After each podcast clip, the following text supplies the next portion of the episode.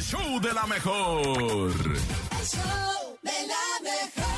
Ahora sí, ya estamos listos, ya estamos preparados para la nota inverosímil, para lo difícil de creer, para eso que dices, ay, no puede ti la ser. creo. Sí, aquí está el nene malo con Exagerado. él. No, te la creo. Échale, nene malo. No te la creo.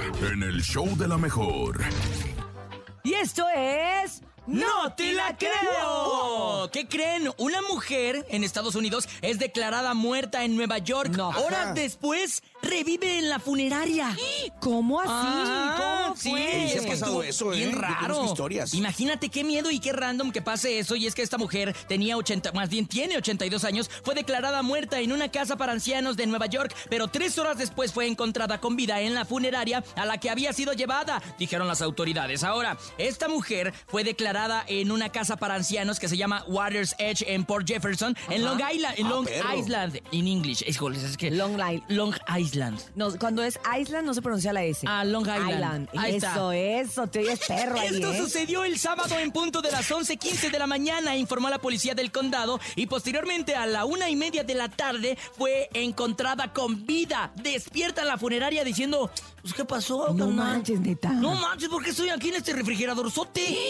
Y luego, pobre señora, imagínate el susto de despertar y decir, no manches, ya me ve. Ya te Toma, vele, ya me te había enterré, petateado y te que puse regreso. flores. Ay, ¡Qué susto! Es bien difícil. Esta mujer, obviamente, posteriormente del susto y de haber sido ahí metida al refrigerador, fue trasladada a un hospital. No había información disponible sobre su condición el lunes, pero de que revivió, revivió. Y precisamente estaban diciendo que es una historia muy eh, de hace poco, muy Ajá, es reciente, reciente. Que es una historia reciente y que obviamente, pues, o ahorita que todo se hace viral, pues está dando la vuelta al mundo.